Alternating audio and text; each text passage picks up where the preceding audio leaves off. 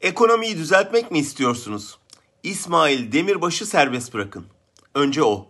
Çünkü İsmail Demirbaş'a bunu yaptığınız sürece bakanı da değiştirseniz, IMF'ye de gitseniz sonunuz iflastır.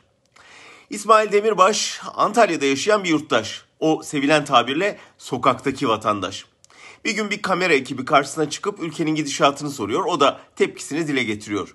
Örtülü ödeneği neden kimse sorgulamıyor diye soruyor mesela. Saraydaki iletişim başkanlığının algı yönetimiyle insanları manipüle ettiğini söylüyor. 17-25 Aralık'ın hesabının verilmesini istiyor.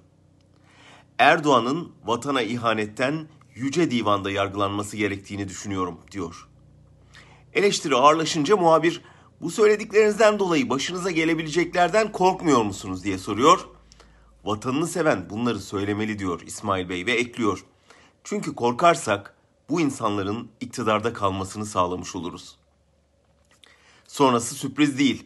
Hemen o gece 3 araçla gelen 6 polis İsmail, evin, İsmail Bey'in evini basıyor. Büyük suçluyu gözaltına alıyor ama AKP'yi eleştirme suçu diye bir suç olmadığı için savcı adli kontrol şartıyla serbest bırakıyor ama korkmuyor İsmail Bey. Doğru bildiğimi söylemeye devam edeceğim diyor. Nitekim iki hafta sonra ikinci bir sokak röportajında yine konuşuyor. Bu kez ev hapsi veriyorlar. Adliyeye gidip itiraz ediyor. Başa çıkamayacaklarını anlayınca tutuklayıp hapse atıyorlar.